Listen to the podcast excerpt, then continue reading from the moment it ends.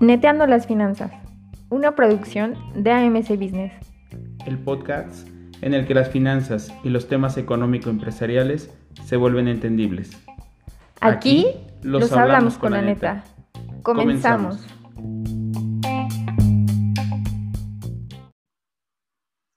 Hola amigas y amigos de Neteando las Finanzas, bienvenidos a un episodio más de este tu podcast. Soy Miguel Ángel González y vamos a platicar de algo que posiblemente te haga clic en esta reconfiguración de tu mente financiera. Hablar sobre el posible retiro, pero sobre todo el camino que nos puede llegar, eh, llevar a este, a este anhelado retiro, a la vida que todo el mundo desea y que nos hemos fijado en algún momento. Así que hoy vamos a platicar de eso. Ve por pluma y lápiz, ya sabes, para que tomes notas y sin más mayor preámbulo, comenzamos.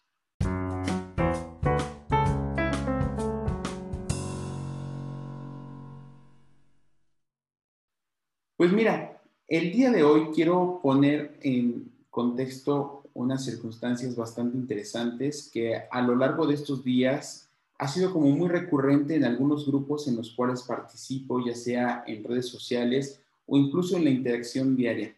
Muchos me han preguntado, oye, ¿qué hago para mejorar mis finanzas? Algunos me han preguntado, ¿qué será mejor? ¿Poner un restaurante o una panadería? ¿Poner un negocio o comprar una franquicia? Y pareciera que todo el mundo está buscando la receta del éxito financiero.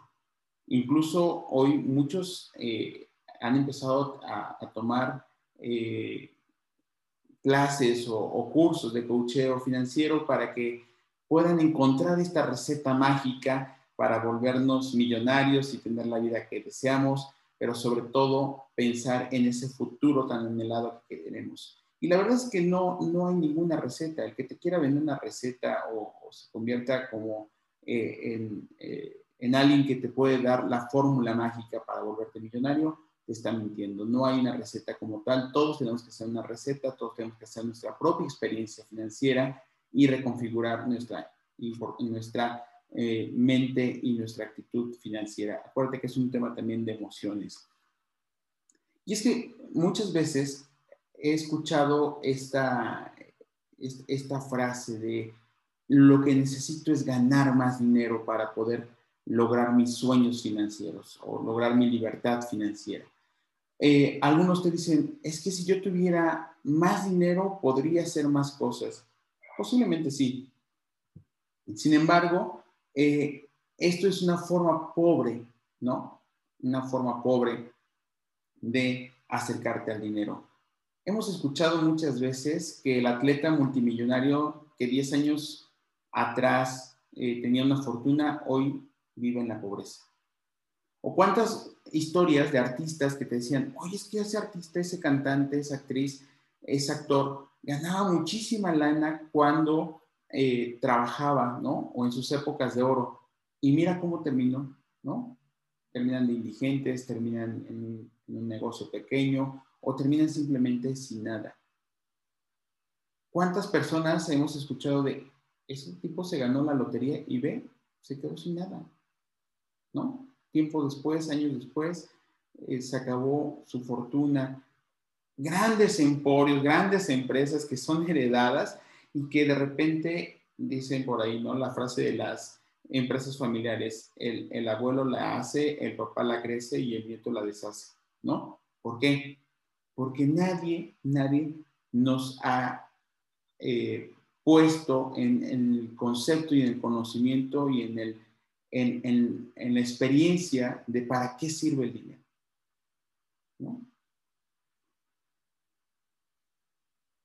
ganar más dinero no va a resolver tus problemas financieros, ni te va a hacer retirarte más temprano o más, tarde, ¿no? De hecho, creo que muchas veces puede agravar el problema. Dice Robert Kiyosaki que el dinero a menudo pone en relieve lo que no sabemos. Y mi abuela siempre decía que el que nunca ha tenido, cuando llega a tener, loco se quiere volver. Otros dicen que si quieres saber cómo es realmente una persona, le des un poco de dinero y un poco de poder. Es decir, el dinero saca lo mejor de nosotros, pero también saca lo peor de nosotros. ¿Y qué es lo peor de nosotros? El reconocer que no estamos preparados para tener, tener dinero, ¿no? Fíjense que eh, esto es algo que, nunca nos van a enseñar en las escuelas. En ningún lado nos van a enseñar cómo, cómo funciona el dinero.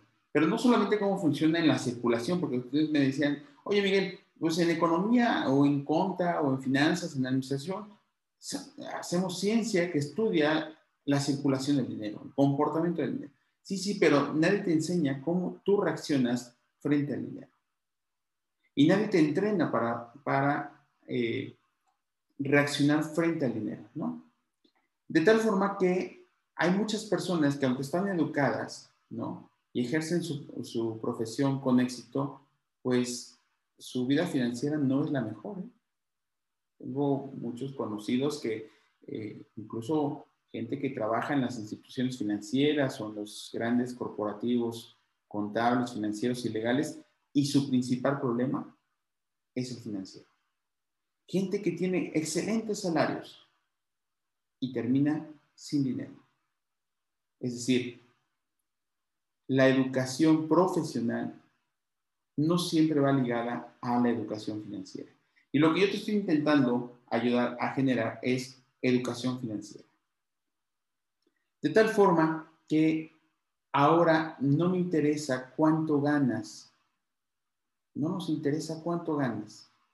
No me interesa saber cómo ganas el dinero. Eso lo hemos reflexionado en otros momentos y lo seguiremos reflexionando en posteriores episodios. Hoy vamos a centrarnos en no es cuánto ganas, es cómo lo administras. Y cuando digo cómo administras tu dinero, es hablar de actitudes financieras. ¿Qué haces con el dinero una vez que lo tienes? Y esto apúntalo, póntelo como mantra.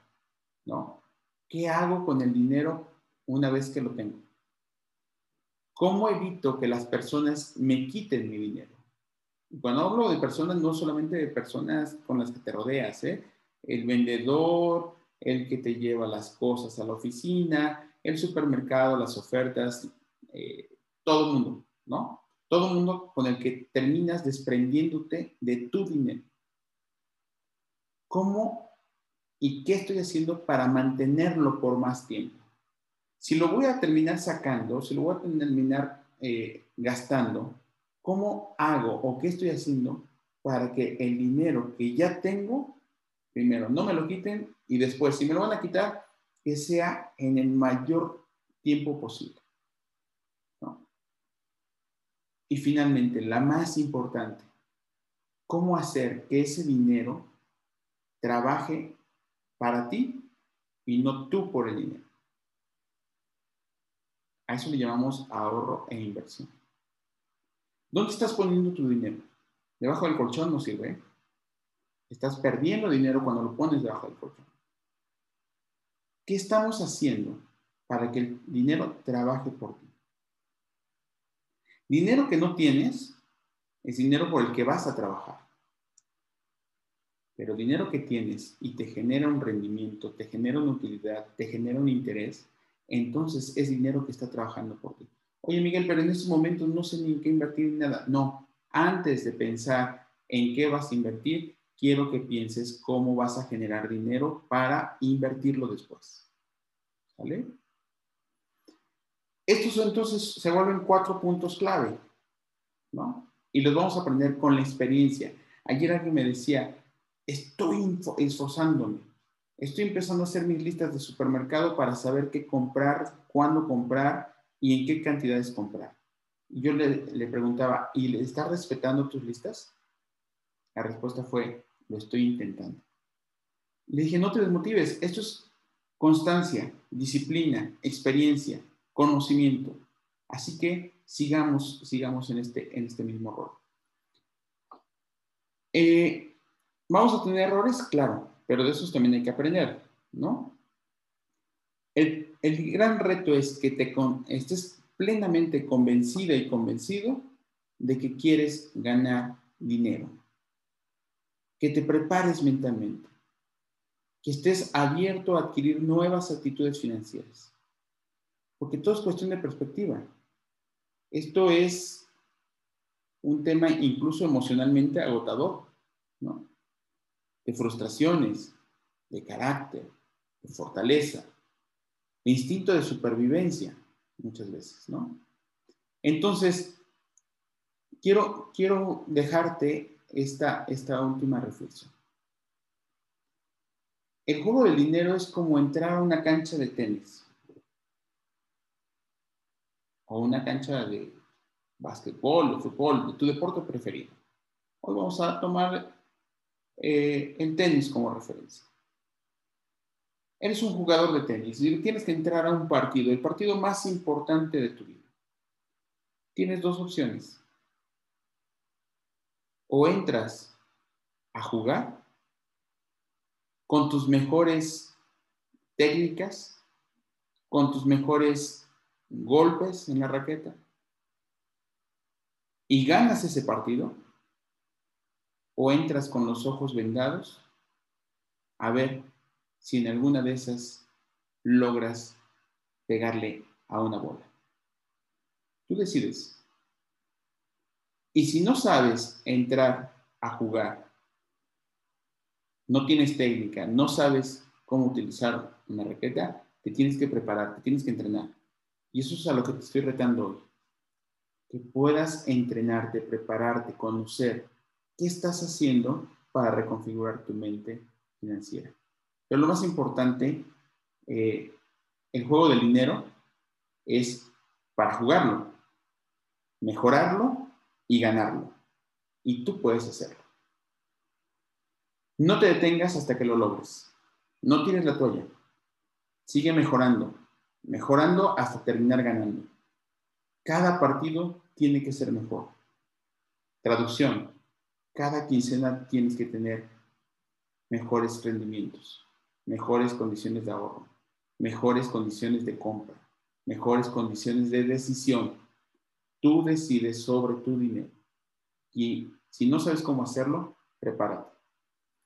En este podcast lo que queremos es hablarte con la neta no te vengo a vender espejitos, no te vengo a vender eh, las grandes recetas para lograrlo. Te vengo a decir las cosas como son, como las he visto, como las he experimentado y como me gustaría que a mí me las hubieran dicho hace mucho tiempo para que hoy mi situación financiera fuera aún todavía mejor. En ese sentido, eh, el gran reto es entonces seguirte preparando, ¿no? Seguirte preparando.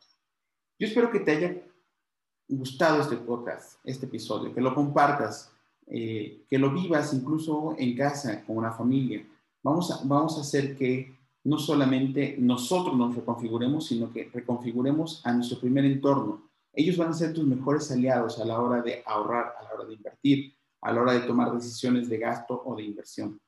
Así que compártelo, suscríbete, eh, ya sea en el canal de YouTube, donde encontrarás el, el video de este podcast, o en nuestras ocho plataformas de audio para que lo puedas disfrutar, compartir y comentar sobre todo.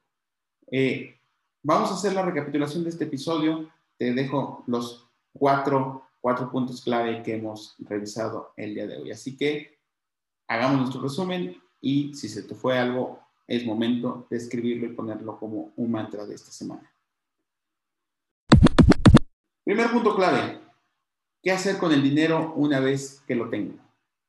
ya me esforcé por ganarlo, ya fui a trabajar, ya fui a, vender, ya fui a cobrar. Ahora que tengo el dinero, ¿qué voy a hacer con ese dinero? Segundo punto clave, ¿cómo evitar que las personas me lo quiten? ¿Cómo evitar que las falsas promociones, eh, cómo evitar que las estrategias de marketing, cómo evitar que las emociones me quiten mi dinero? ¿Cómo mantenerlo por más tiempo. Ese es el tercer punto. ¿Cómo mantenerlo por más tiempo? ¿Cómo hacer que ese dinero me rinda cada vez más? ¿No? ¿Qué decisiones voy a tomar para que entonces tenga yo más tiempo, mi dinero? Recuerda, es tu dinero. Y finalmente, cuarto punto, ¿cómo hacer que ese dinero trabaje para ti y no al revés? Dinero que no tenemos es dinero por el cual trabajaremos. Yo espero que a partir de hoy empiece tu reconfiguración financiera, que esto te haya servido. Y recuerda, soy Miguel González, así me encuentras en Facebook, arroba soy Miguel González, arroba despacho AMC Business y en los comentarios o, en, eh, en los medios de YouTube o las ocho plataformas en las que nos puedes escuchar, puedas poner tus comentarios. Dinos en qué te, qué te gustaría, qué te hace falta, qué herramienta necesitas para que entonces aquí, como siempre, nos preparemos para todo. Nos escuchamos y nos vemos en la próxima emisión de este tu podcast, Neteando las Finanzas. Hasta luego.